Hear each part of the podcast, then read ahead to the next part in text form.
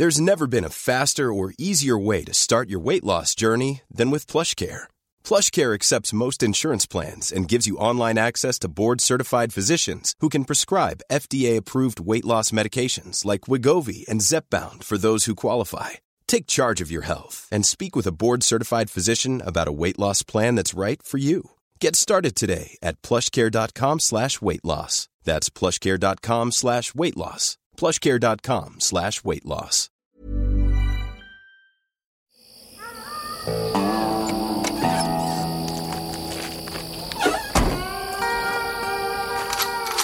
Die 100 besten Filme aller Zeiten. Auch heute begrüße ich alle und alles und jede und jeden und äh, recht herzlich auch zur neuesten Ausgabe der 100 besten Filme aller Zeiten. Äh, War das jetzt ordentlich gegendert, ja? Weiß ich nicht. Ich denke schon, alle find- und Ich finde die Begrüßung eigentlich ganz allem, gut. all, allen. Ja, ich finde die auch ganz gut. Guten Tag, Herr Meyere. Einen schönen guten Tag, Herr Kuhlmann. Herr Meyere, das Meyere. Das, das, Ja. Meyere, verstehst du? Aber ich Meier, gegendert. Unser Marathon-Podcast, oder? Muss man auch mal sagen. Ja, ja, weil wir wir schon so sehr lange laufen und noch eine weite Strecke vor uns haben. Und ähm, ich dachte eigentlich, als wir damals begonnen haben, das geht irgendwie schneller, aber man braucht einfach Zeit, um über gute Filme zu sprechen. Ja, am Anfang sind wir noch so ein bisschen gerannt, ne? Da haben wir so Folgen gehabt, so mit zwei, drei pro Folge. Genau. Und, so. Und, da meinte ich, hey, lass uns doch mal das Tempo rausnehmen, lass uns doch die Filme feiern.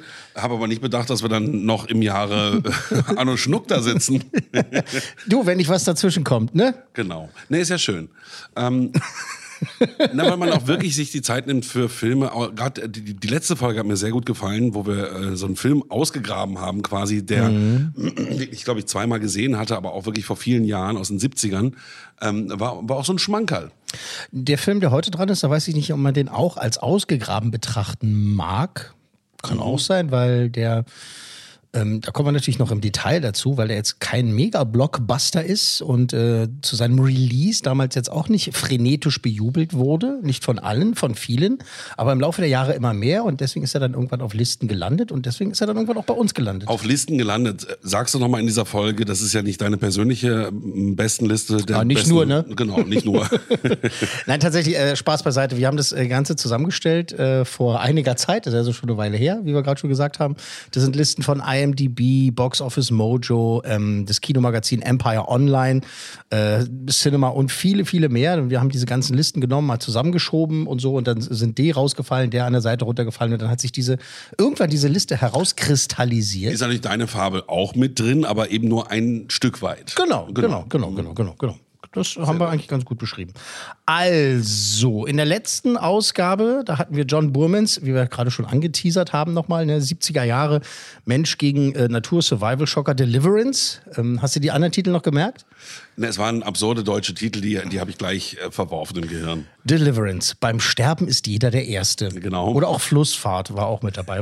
Das, ist ja auch, das war auf Platz vi- äh, 47 jedenfalls.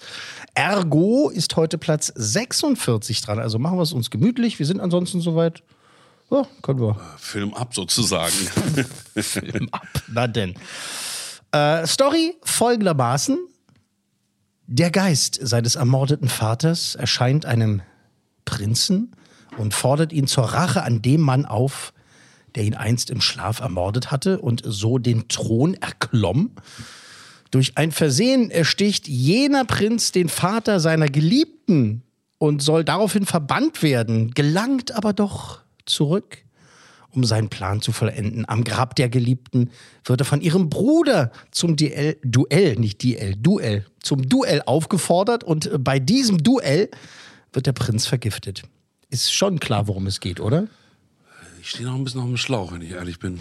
Wenn ich gesagt hätte, erscheint einem dänischen Prinzen, dann wird es vielleicht ein bisschen Ah, klarer. der Hamlet. The Hamlet.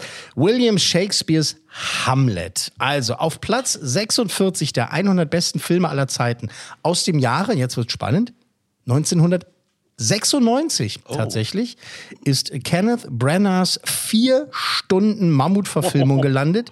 Die Mammutverfilmung des berühmt-berüchtigten Stoffes Hamlet von William Shakespeare. Wir hören uns mal den Original-Trailer von damals äh, an, der mehr mit den Stars angegeben hat, als mit Szenen aus dem Film, wobei eine Szene natürlich vorkommen muss, auch in diesem Trailer. Es, es hat eine schöne Klangfarbe, dieses Ding. Also wir hören da mal rein.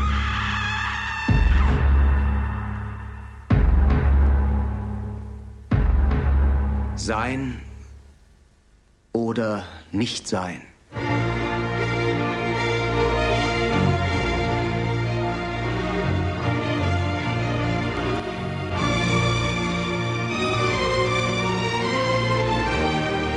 Kino, das Geschichte schreibt. Ein Meisterwerk von Kenneth Branagh. Mit einer Starbesetzung, die ihresgleichen sucht. Derek Jacobi, Julie Christie, Kate Winslet, Robin Williams, Billy Crystal, Gerard Depardieu, Charlton Heston, Jack Lemmon, Richard Attenborough, John Gielgud und Kenneth Branagh als Hamlet. Und jetzt kommen ganz viele Bilder und äh, ganz Ja. viel Musik. Ähm, kein Text mehr. Ich so, schön, diese Stimme, ach toll, ich weiß nicht. Ja, aber ich meine, mehr Stars in einem Film geht ja wohl kaum, Nee, oder? kaum. kaum. Er hat sich auch damit gerühmt, irgendwie eine Zeit lang irgendwie der Film zu sein mit den meisten Oscar-nominierten bzw. Oscar-Preisträgern in einem Film. Ähm, tatsächlich ist aber The Player von, äh, wie hieß er? Ah, Oldman? Nee, mein Gott. Äh, The Player, der Film, ähm, da äh, sind mehr tatsächlich drin. So, äh, hast du jemals gesehen, die Version? Äh, ganz ehrlich, nein. Äh, wobei Kenneth Branagh ist ja, ich meine, wer soll es sonst machen? Das ist ja Mr. Theater auch, ne? Vor allem Mr. Und Mr. Shakespeare. Shakespeare. Mr. Shakespeare. Shakespeare-Darsteller. Auch der Film ist ja vollgestopft mit Shakespeare-Darstellern. Da kommen wir natürlich bei den Fun Facts noch ein bisschen genauer drauf. Hält man sich an den Originaltext, also die alte Sprache, oder ist es modernisiert? ist äh, gar nicht moder- modernisiert. Das Einzige, was sie äh, halbwegs modernisiert haben, sie haben es irgendwie aus dem dunklen Zeitalter so ein bisschen, äh, so ein bisschen weiter nach vorne geschoben. Ich glaube, das spielt irgendwie, keine Ahnung, weiß ich nicht, 16, 16 17. Jahrhundert, so, in- so in dem Dreh. Ähm, also das ist ein bisschen von den Bildern her modernisiert worden. Der Text, auch da kommen wir noch äh, spezifisch drauf, ist äh, der Originaltext. Und zwar im wahrsten Sinne des Wortes Und dann vier Stunden richtig der Shakespeare. Original. Ja, genau, vier Stunden. Und apropos vier, den habe ich viermal im Kino gesehen. Ähm, die glo äh, glorreiche äh, Delphi äh, Filmpalaste, Delphi Kino neben Sehr dem, schönes Kino. neben dem Theater des Westens. Früher ja auch noch Berlinale Kino, das war schon toll. Genau. Ähm, die haben den äh, wirklich sehr lange gezeigt auch äh, und vor allen Dingen immer sonntags. Da hat man da eben schön Zeit gehabt. Ich glaube tatsächlich, dass es immer so 12 Uhr war. Und dann warst du so gegen 16, 16.30 Uhr fertig. Wenn es im Winter war, ging die Sonne schon unter. genau. Der lief mal sonntags und den haben wir uns wirklich viermal hintereinander halt auch angeguckt. Also nicht am selben Tag, logischerweise Vier nicht möglich, sondern vier Wochenenden hintereinander haben wir Gut, du bist halt auch ein Filmnerd, ne? Ich war ja nicht allein, das habe ich ja auch mit anderen Menschen gemacht. Also Ja, da, wahrscheinlich deine Synchronfreunde. ja, Gerrit Schmidtfoss war unter anderem ähm, mit dabei, äh, Leonardo DiCaprios Stimme, ähm, der auch äh, in diesem Podcast äh, seine, seine Stimme äh, Ja, toll, toller gibt. Kollege. Ja, absolut. Ähm, und äh, das war aber damals ein Ding. Ne? Das haben wir natürlich auf der einen Seite, habe ich schon ein paar Mal gesagt an anderer Stelle, auch so ein bisschen, ein bisschen haben wir auch angegeben, ne? kokettiert damit. Ne? Das war halt schon wieder diesen vier Stunden. Mein Vater hat uns Ihr jedes Mal, jedes Mal einen Vogel gezeigt. Er, ihr geht doch nicht schon wieder ins Delphi zu Hamlet, oder? Doch, doch, ist noch mal dran. So gemacht. geht ihr jungen Menschen Okay, ihr und jungen schaut Menschen. den Film. Und schaut den Film. Haben wir gemacht. Ähm, aber ganz faszinierend halt. Ganz faszinierender Film und äh, hat natürlich eine wahnsinnige Wucht gehabt und so. Ähm, Viele sagen ja, dass Lawrence Oliviers äh, äh, Version damals irgendwie das Nonplusultra ist. Das mag auch sein. Was vielleicht das Schauspielerische betrifft, hat der damals noch eins draufgesetzt als Hamlet. Pff, Ja, wenn man möchte. Auf jeden Fall. Das will ich auch gar nicht sagen, dass der irgendwie schlechter ist oder so. Dieser hier ist auf jeden Fall eben länger, Mhm, mit vier Stunden. kompletter, vollständiger, beziehungsweise auch bildgewaltiger. Ne? Also muss man einfach sagen. Also mehr auch am Buch und dem Gesamttext. Und es ist eine klare Empfehlung. Also, als ich gesagt habe, ich habe den viermal im Kino gesehen, da hat es ja nicht aufgehört. Ich habe den dann ähm, auf, DVD, nicht. auf DVD bekommen. Und da tatsächlich muss ich sagen, ähm, es war nicht so gedacht von Kenneth Branagh damals, irgendwie dieses Ding irgendwie so äh, als Mehrteiler rauszubringen, äh, sondern ähm, das sollte immer Also das heißt, du guckst ihn jetzt als Serie in vier Stunden Takes. Ja, ja, genau, viermal eine Stunde Genau. so, so, sozusagen. Und der Film hat ja auch eine Intermission, also der hat ja eine Pause auch richtig inszeniert. So, da steht da so brumm, in großen barocken Lettern da auf der Leinwand äh, Intermission, äh, Pause. Ähm, das, das geht dann schon, das kann, das kann man schon machen. Aber tatsächlich war die Idee damals von äh, Brenner, nee, das machen wir hier quasi in einem Rutsch. Dazu kommen wir gleich, dass es halt eben sein Ansatz war, das Ding so zu zeigen. Einmal, bang, du setzt dich hin, sitzt dir im wahrsten Sinne des Wortes, ich weiß, es ist der seriöse äh, Podcast, aber sitzt dir im wahrsten Sinne des Wortes den Arsch breit äh, und ziehst dir das rein. Und man genießt eigentlich Also- jede Sekunde. Auch wie ein Theaterstück. Ganz genau wie ein Theaterstück tatsächlich, äh, im wahrsten Sinne des Wortes. Ähm, jetzt machen wir das wieder natürlich so, dass ich ein paar Fun Facts um die Ohren haue. Unbedingt. Da gibt es auch natürlich jede Menge, die man besprechen kann. Ich habe mir mal so ein paar schöne rausgesucht. Ähm, vier Stunden und zwei Minuten geht er tatsächlich insgesamt und ist damit, jetzt festhalten, der längste Hollywood-Film, der jemals in einem Stück in die Kinos gebracht wurde. Es gab ja ne, so andere, wenn man jetzt so sagen will, so, naja, aber Harry Potter sind doch fünf Stunden irgendwie der Teil, Ja, Teil okay. 7 und sowas. Das sind aber, die sind ja auch als Zweiteiler dann konzipiert worden, obwohl es halt Herr der Ringe oder was auch immer, ja. Genau, Hör the Reinji. Herr der Ringe. Hör the, Hör the Reinji. Äh, was ja auch viele als einen Film bezeichnen, eben in dieser äh, 12-Stunden-Version. Aber das ist tatsächlich ne, wirklich komplett geplant als Okay. ein Film, viereinhalb Stunden, auch mit Pause. Das gehört ja auch zur Ich Inszenierung. glaube, Gandhi kommt da noch fast dran. Ne? Naja, auch Lawrence von I- Arabien ja, und so weiter. Von- Und E.T. war auch sehr lang. Nein, nicht so Aber lang. nicht so lang. Nein, nein, nein, nein. E.T. würde ich nicht in diese Kategorie Nee, packen. nee. Das hast du als länger in Erinnerung, als es ist tatsächlich. Wahrscheinlich ist es so, E.T. die Länge, wie die ganzen Filme jetzt gerade haben. Ne? So äh, äh, fast zwei Stunden. Das ist eine gute Frage. E.T., wie lange geht der? Wie Der war ziemlich der? lang, das weiß könnte, ich noch. Könnte man, könnte man googeln, ne? aber das, Aber das ich glaube, machen. war 1,30 oder so. Ne?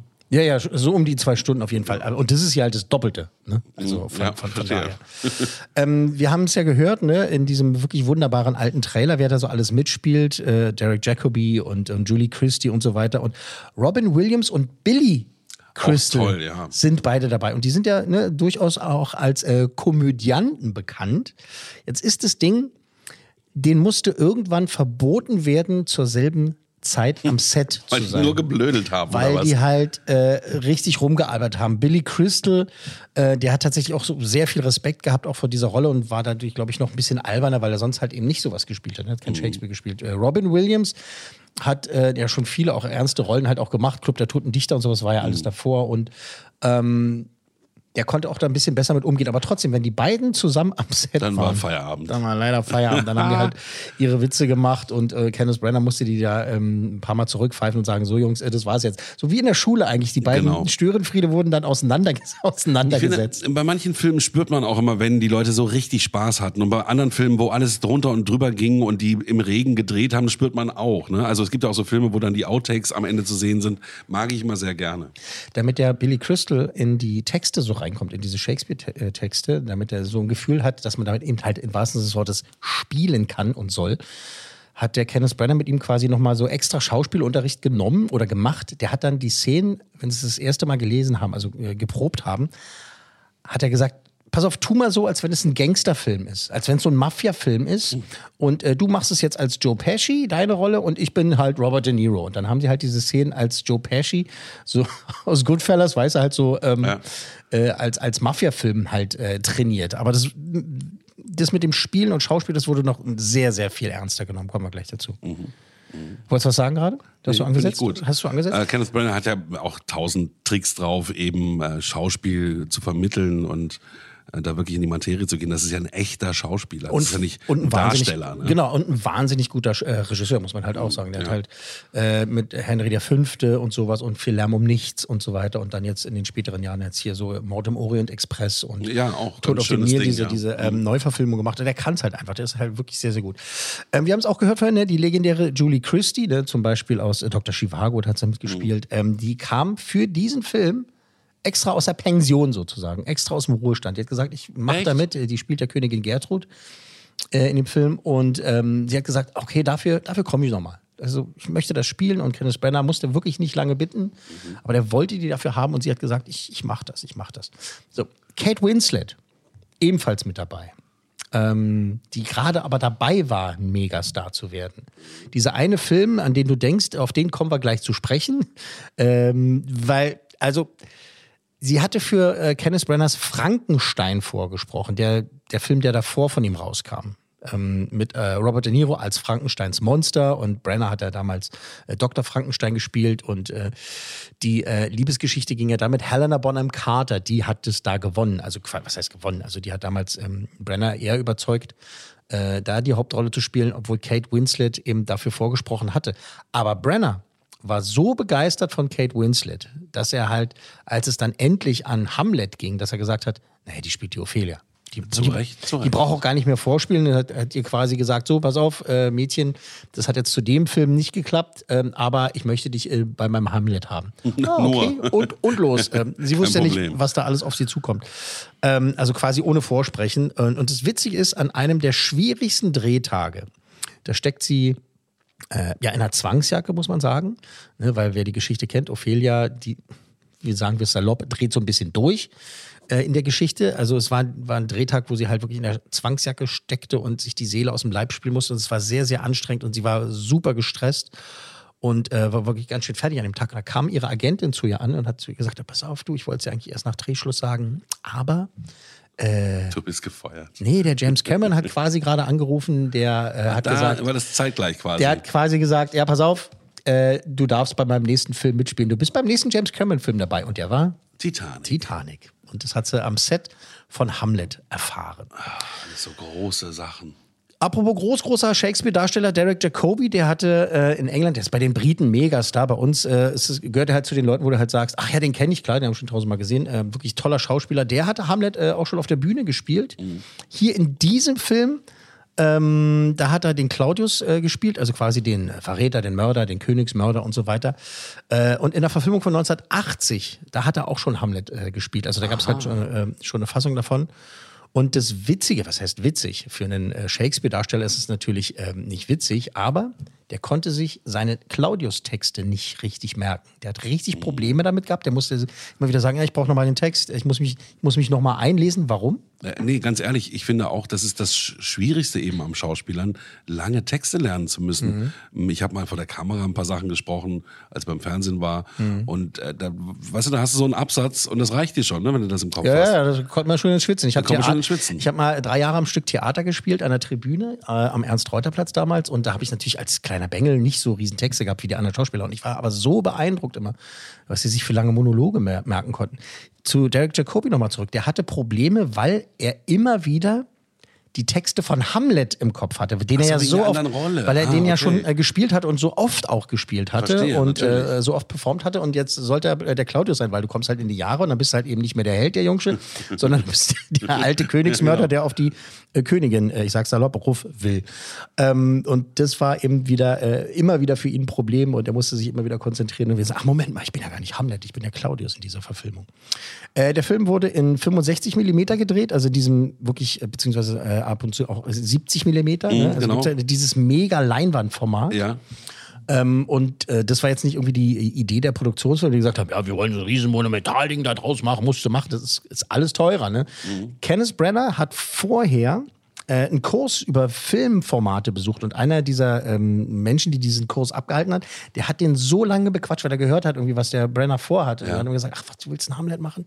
Du musst es in 65 Millimeter Für drehen. die Ewigkeit. das ist für die Ewigkeit, Junge. Ja. Musst du machen. 65 Aber ich gebe dir da ein Beispiel. Ähm, es ist zurzeit werden wieder alte Serien ausgegraben, Straßen von San Francisco. Und Mhm. die haben die damals auf Film gedreht. Ne? Zwar nur 16 Millimeter, Mhm. aber die werden derzeit alle wieder neu eingelesen. Und du hast dann wirklich die alten Serien in HD. Ja, bei, genau, bei, wenn die so alt sind, wenn die, als, als die mit Film gedreht wurden, dann geht es. Ne? Aber Genau. es gibt ja auch diese alten Fernsehserien, die mit Fernsehkameras gedreht Das- wurden. das ist ja und, das Thema. Und die werden transferiert und dann äh, haben sich die Schauspieler aufgeregt und gesagt, das sieht aber scheiße aus jetzt in HD. Das weil stimmt. Die, weil die Fernsehkameras das nicht so gut hinkriegen wie die Filmkameras. Genau. Und deswegen ist natürlich eine tolle Entscheidung, so einen Film äh, auf so einem Material zu drehen. Das ist dann wirklich für die Ewigkeit. Hat er auch gemacht, äh, weil er, also Kenneth Brenner, äh, hat es gemacht, weil er halt eben so ein Riesenfan dieser alten Schinken war, wie unter anderem Lawrence von Arabien. Er hat gesagt, oh, dann mache ich meinen Film auch so. Und hat eben dieses teurere Format genommen und die Produktionsfirma äh, äh, Castle Rock Entertainment hat zähneknirschend, muss. zähneknirschend äh, zugesagt. Ähm, Gérard Depardieu, auch auch so am Rande hat er auch mitgespielt. Genau, ne? am Rande ist gut. Der hat äh, damals bei äh, Kenneth Branaghs erstem Shakespeare-Film, ähm, Henry V., äh, das war das erste Ding, mit dem er wirklich für Aufsehen äh, äh, gesorgt hat und der auch für viele Oscars nominiert wurde und einfach wahnsinnig guter Film ist. Ähm, da hat Gérard Depardieu für die französische Fassung ähm, Kenneth Branagh synchronisiert. Oh, Und er war Idee. halt äh, der französische Kenneth Branagh. Und das Ding ist halt, aber die Franzosen hatten gar nicht so einen Bock auf diese äh, Briten ähm, äh, Shakespeare-Nummer. aber Gérard Depardieu hat seinen Einfluss spielen lassen, der ja Megastar schon damals war. äh, durch seine Pierre Richard-Filme und überhaupt und äh, schon wirklich seit, seit vielen Jahren da war. Und der hat gesagt, nee Leute, äh, das ist ein richtig guter, Fil äh, guter Mann. Das ist so ein guter Mann. Also Henry? V., wir sind noch bei Henry V. Okay, okay. Richtig guter Mann. Äh, wir müssen das zeigen und deswegen ist er in vielen, vielen, vielen französischen Kinos überhaupt gezeigt worden und ist dadurch ein bisschen erfolgreicher gewesen. Man muss sagen, die Franzosen nehmen auch nur synchronisierte Filme, so wie wir auch, ne, muss man auch sagen. Also Ja. äh, sonst drunter machen sie es nicht und da muss man auch ein paar Leute überzeugen, ne, dass dann eben die Synchronfassung gemacht wird. Genau, und Gérard Depardieu hat das netterweise gemacht. Und um sich zu bedanken, hat dann eben Kenneth Brenner ein paar Jahre später Gérard Depardieu hier in so einer kleinen Nebenrolle besetzt. Hat er gesagt, komm, komm, komm, kommst du vorbei, machst ein bisschen mit. Von Hand washes the Asa. ähm, sämtliche also Monologe von ähm, Hamlet, also die Selbstgespräche, ja, die er das eine oder das andere mal führt im Film, die sind ähm, komplett und äh, ohne Schnitt gedreht worden. Also die Texte immer komplett gemerkt. Hat er auch, hat ihn auch auf der Bühne gespielt und ähm, konnte er halt. Aber äh, sein Ansatz da war, war aber halt. Soufflöse. Sein Ansatz war aber eben halt auch jetzt bei diesem Film halt eben diese Dinger äh, in einem Rutsch immer durchzudrehen. Und äh, so halt, ne, damit es halt noch besser wirkt und irgendwie das besser spielen kann und so weiter. Also hat er die, diese äh, ganzen Selbstgespräche immer in einem Rutsch durchgedreht, außer einen. Rate mal welchen Monolog. Den berühmtesten. Den berühmtesten. Den berühmtesten äh, Monolog, den Sein oder Nicht-Sein Monolog. To be or not to be. To be or not to be, äh, to be do be do. Ähm, und diesen, äh, wirklich diesen berühmt-berüchtigten Shakespeare-Hamlet-Monolog, den schauen und hören wir uns jetzt mal. Äh, also jetzt nicht die ganzen drei Minuten, aber wir hören da mal rein. Schauen wir uns mal im Original an, ja, wie Bitte, äh, Kenneth, Kenneth Brenner das be, macht. Natürlich, natürlich. To be or not to be aus Kenneth Brenners Hamlet. Regie Kenneth Brenner, äh, Schauspieler äh, Kenneth Brenner. To be or not to be, that is the question. Whether 'tis nobler in the mind to suffer the slings and arrows of outrageous fortune, or to take arms against a sea of troubles and by opposing end them, to die, to sleep, no more, and by a sleep to say we end the heartache and the thousand natural shocks that flesh is heir to. Tis a consummation devoutly to be wished. To die, to sleep, to sleep, perchance to dream. Aye, there's the rub. For in that sleep of death, what dreams may come when we have shuffled off this mortal coil must give us pause. There's the respect that makes calamity of so long life. For who would bear the whips and scorns of time, the oppressor's wrong, the proud man's contumely, the pangs of despised love?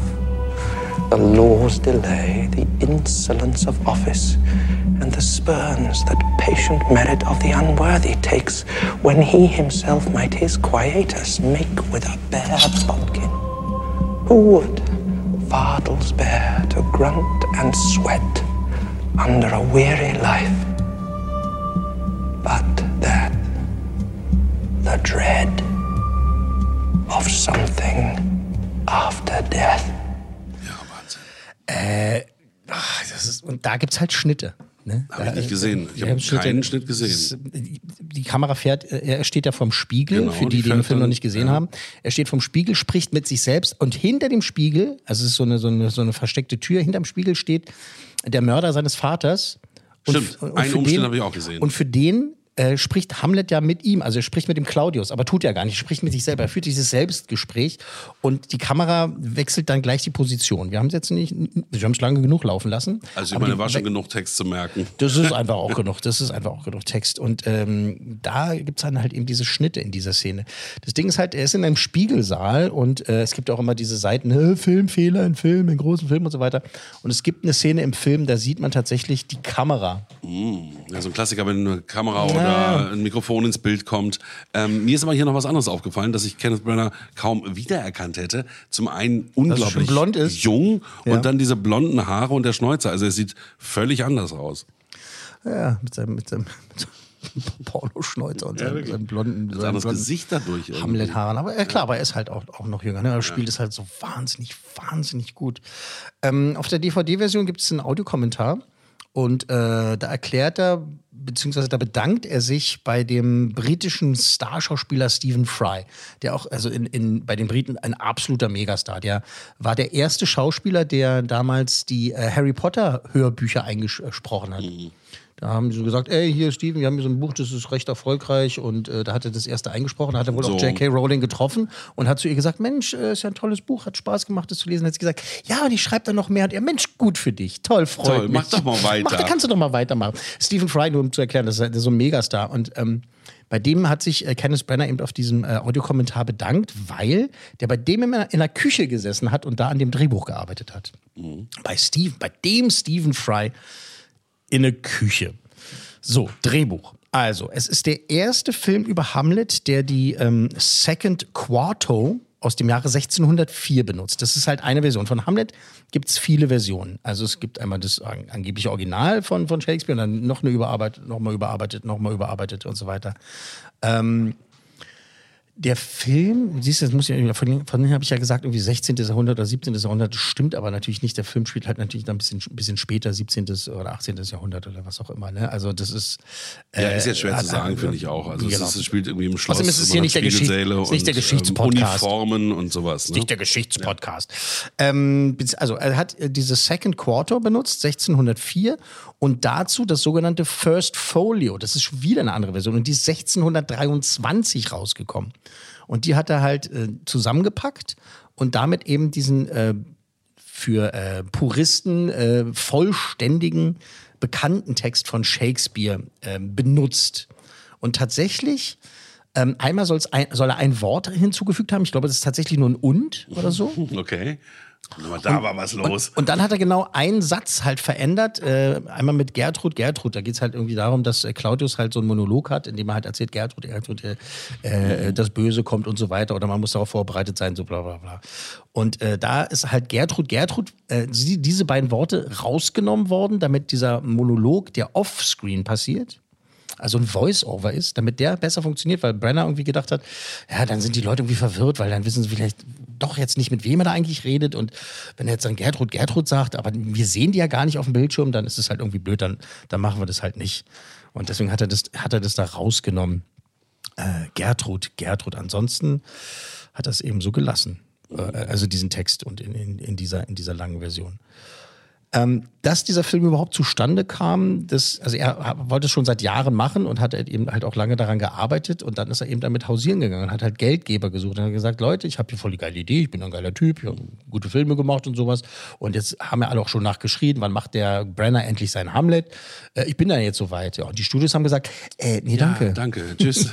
Weil, äh, Junge, äh, vier Stunden, beziehungsweise der gesamte Text, wie lange soll die da, dieser Film gehen? Das ist doch Wahnsinn. Außerdem waren sie ein bisschen ungehalten, weil er gerade vorher äh, Frankenstein rausgebracht hat. Und der war nicht so erfolgreich. Oh. Also, ne, Henry V. und sowas, das, das ist gut gelaufen und auch das, was danach kam und so. Aber eben halt Frankenstein, das war nicht so der Erfolg.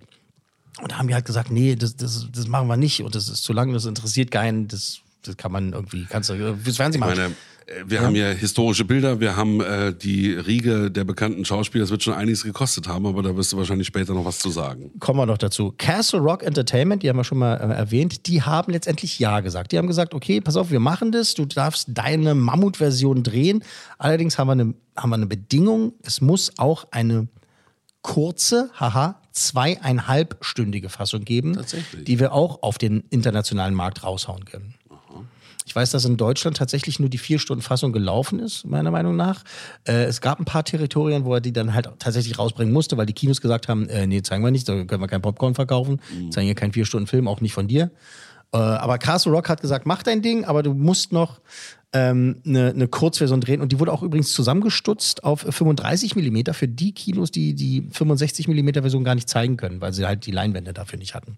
Also gab es halt quasi so eine alternative Version von dem, von dem Gut, Film. zu der Zeit, wo der rauskam, war das wahrscheinlich auch nur der Zoopalast, ne, der diese 70 mm Leinwand hatte und vielleicht noch ein oder zwei andere. Äh, siehst du, tatsächlich muss ich mal, könnte man auch mal nachforschen hier in Aber Berlin, ob das der, Delphi das hat auch- Delphi, das Doch, das hat, Delphi glaub ich, auch so eine große gro- Leinwand. hat eine große Leinwand, aber ob das 70 Millimeter, ob die das voll zeigen konnten, wusste ich nicht. Es war auf jeden Fall die Vier-Stunden-Version Version und die ist ja in äh, 65 Millimeter halt. Äh, Ja gut, kann man ja auch runter, runterkopieren auf 35. Oder zeig's halt einfach rechts und links nicht.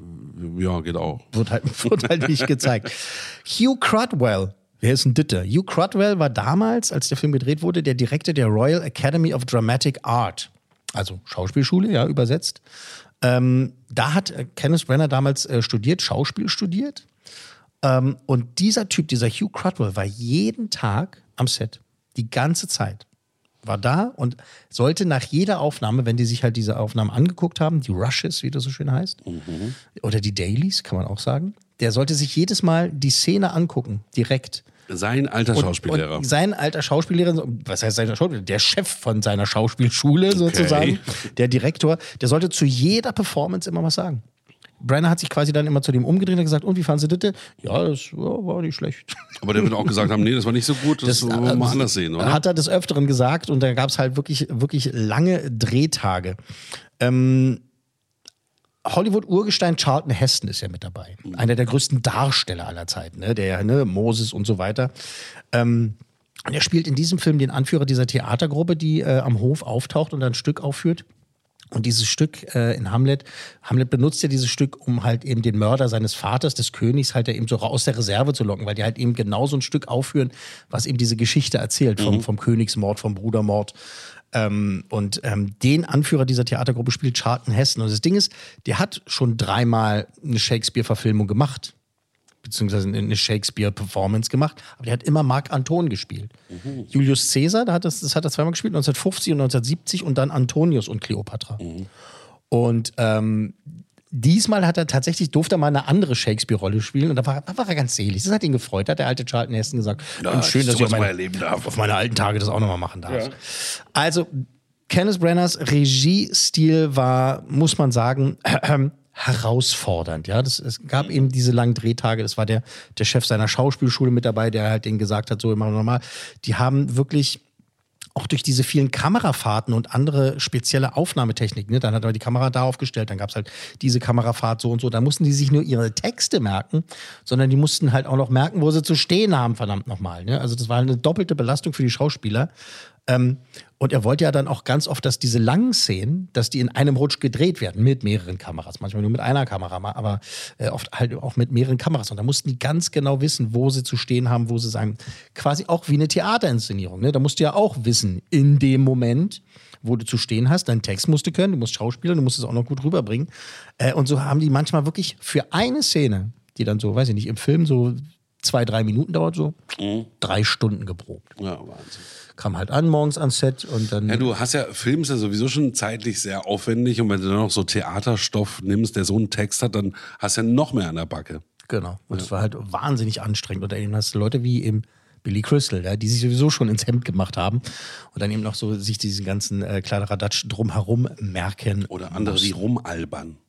Ja, ja genau, wenn, mit, mit Robin Williams. Aber tatsächlich haben die meisten Schauspieler, die da mitgemacht haben, dann halt auch hinterher gesagt, dass es wahnsinnig anstrengend war und natürlich krass und so. Riesen Respekt gehabt alle, ne? ja, riesen Respekt gehabt, aber sie müssen es nicht normal haben. Aber es war schon toll, dass sie da äh, dabei sein konnten. Auch diese ganzen äh, Oscar-Darsteller, ne, diese ganze Riege, ne, ob das jetzt Nominierte waren oder halt eben auch Oscar-prämierte äh, Darsteller und Schauspieler, ne, die haben äh, alle da wirklich sich gefreut, bei so einem Projekt dabei zu sein, auch wenn es eben so ein, so ein wahnsinniges Unterfangen war. Also, kommen wir wir haben schon angedeutet, zu den Kosten des Films. Jetzt, jetzt bin ich mal gespannt, was du da sagst. Also, 1996. 96, da Wann- hat man wann schon ein paar Filme. Da hat man schon ein paar Filme, da sind wir schon immer so im äh, Millionenbereich, so 10, 20 Millionen äh, kosten da die Filme schon. Mhm. Es ist nicht so wie, wie zwei Jahrzehnte davor, wo man auch für, für 4 Millionen einen Film machen konnte. Also sind wir hier ganz schnell bei sowieso 20 Millionen und ich würde mal sagen, die Kosten waren bei 35 mit den ganzen tollen Schauspielern. Hätte er gerne gehabt. Äh, die haben tatsächlich nicht für die Gagen gearbeitet, die sie normalerweise auch gekriegt haben. Ähm, und Castle Rock Entertainment hat auch ganz schön das Budget gedrückt. Jetzt äh, Überraschung. 18 Millionen hat er dafür gekriegt. Okay. Mehr durfte er nicht ausgeben. Das ist nicht so viel, ne, für so einen Ja, nee, für so, für so ein großes Ding und was er sich auch alles vorgenommen hatte, er hätte natürlich gerne ein größeres Budget gehabt, aber gab es nicht. 18 Millionen hat er bekommen. Umgerechnet wären das heute so knapp 34 Millionen, was halt natürlich immer noch ein Stiefel ist, aber jetzt äh, verglichen zu Blockbuster. Wenn man Jetzt mal so im Vergleich, wenn du jetzt, jetzt einen Film produzieren würdest, irgendwie mit 20 Oscar-Preisträgern oder sowas, da kommst du unter 50 oder 100 Millionen wahrscheinlich Genau. nicht, nicht raus aus der Nummer. Damals äh, durfte er 18 Millionen US-Dollar ausgeben, umgerechnet knapp 34 Millionen äh, äh, US-Dollar. So, Einspielergebnis weltweit. Jetzt rat mal. Ja, du hast es ja vorhin schon ein bisschen vorweggenommen, dass der Film jetzt ähm, nicht, also völlig gefloppt ist, aber auch nicht ähm, der große Mega-Erfolg war. Kann ich mir bei dem Stoff sowieso vorstellen. Die, die ähm, Shakespeare toll finden, die mal Theater gespielt haben, die werden ins Kino gegangen sein, finden das toll, spannend, äh, ziehen sich auch gern vier Stunden rein, aber das schreckt auch manche ab. Äh, ich glaube, dass er vielleicht rund um die Kosten lag, äh, das Einspielergebnis und so bei vielleicht 20, 25 Millionen war. Die hätte er gerne genommen, der Kenneth Branagh. Noch drunter, oder was? 4,7 Also ein Millionen. völliger Ein Verlust. Flop, ein äh, Desaster, Scheiße. ein Verlustgeschäft für Castle Rock Entertainment. Ähm, 4,7 Millionen US-Dollar hat er weltweit eingespielt, inflationsbereinigt gerade mal 8,8 Millionen. Also tatsächlich, muss man ganz klar sagen, Flop. Ja, ein Drittel. Also das macht keine Filmfirma mit. Aber wir haben das ja auch schon an anderer Stelle gesagt, ne? Nur weil ein Film erfolgreich ist, wahnsinnig, heißt es nicht, dass es ein wahnsinnig guter Film ist. Ne? Wenn man jetzt irgendwie die Transformers-Filme nimmt, äh, ich möchte jetzt nicht spoilern, aber es kommt kein Transformers-Film vor in unserer Liste der 100 besten Filme aller Zeiten. Verstehst du? Also umgekehrt äh, schwingt diese Tür ja auch. Ne? Genau. Nur, nur weil ein Film wahnsinnig viel eingespielt hat, ist er nicht wahnsinnig gut und äh, umgekehrt. Hä? Wohl wahr. Vulva. Also, Flop leider. Ähm, äh, der Film war bei der Oscarverleihung dann 97 in vier Kategorien nominiert. Äh, Szenenbild, Kostümdesign, Musik äh, sowie adaptiertes Drehbuch, wie das so schön heißt. Wie äh, kein Schauspieler.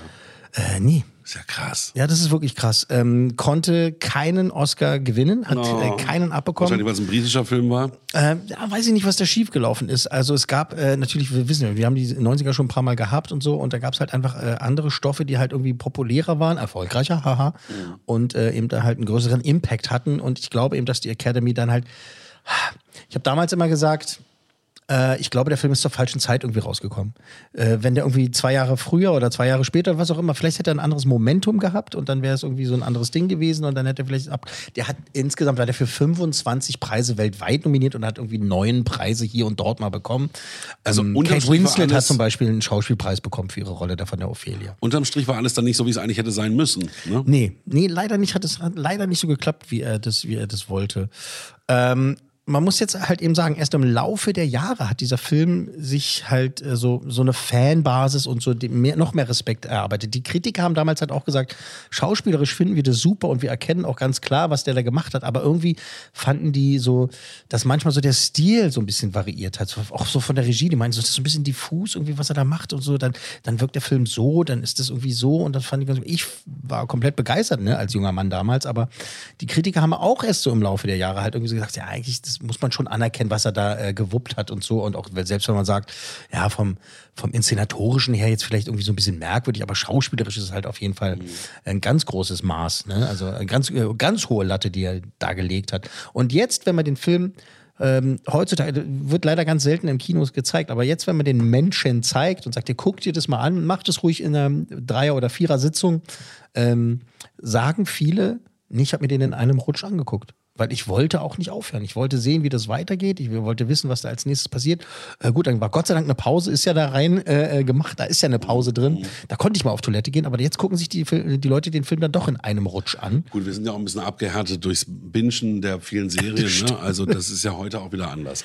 Ähm, Das stimmt. Aber du hast schon recht, ich glaube, in den 80ern war so eine Zeit, da kam so ein Stoff teilweise besser an. Mhm. Und in den 90ern waren die Filme schon ähm, auf einer anderen Richtung unterwegs. Ich will jetzt gar nicht sagen, dass sie besser waren, aber das war vielleicht wirklich die falsche Zeit dafür.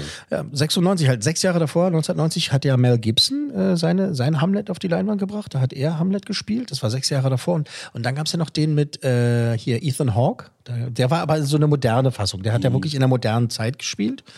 Ähm, waren auch keine Mega-Erfolge, ne? Aber der war so quasi mittendrin so und die Leute hatten da anscheinend gerade keine Lust. Ähm, der wird wirklich leider selten, aber immer wieder so in Programmkinos gezeigt und so. Aber dass wenn man über. Hamlet-Verfilmungen spricht, dann ist es doch dieser Film, oder?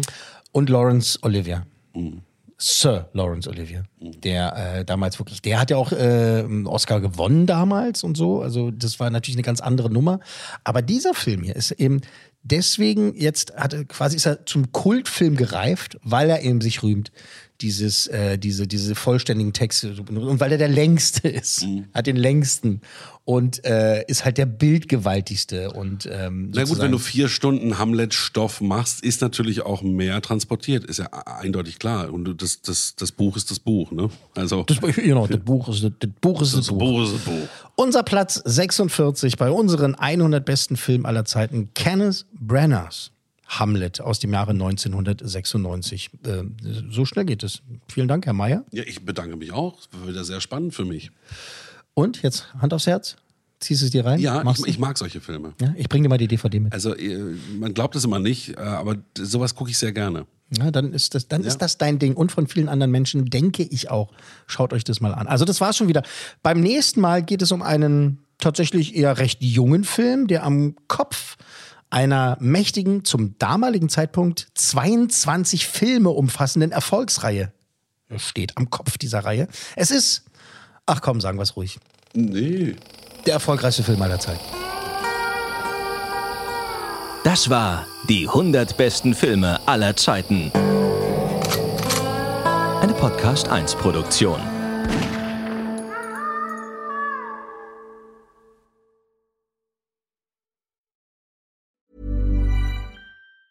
Normally, being a little extra can be a bit much, but when it comes to healthcare, it pays to be extra. And United Healthcare makes it easy with Health Protector Guard fixed indemnity insurance plans. Underwritten by Golden Rule Insurance Company, they supplement your primary plan, helping you manage out of pocket costs without the usual requirements and restrictions like deductibles and enrollment periods. So when it comes to covering your medical bills, you can feel good about being a little extra. Visit uh1.com to find the Health Protector Guard plan for you. Planning for your next trip? Elevate your travel style with Quince. Quince has all the jet setting essentials you'll want for your next getaway, like European linen, premium luggage options, buttery soft Italian leather bags, and so much more. And is all priced at 50 to 80% less than similar brands. Plus, Quince only works with factories that use safe and ethical manufacturing practices. Pack your bags with high-quality essentials you'll be wearing for vacations to come with Quince. Go to quince.com slash pack for free shipping and 365-day returns.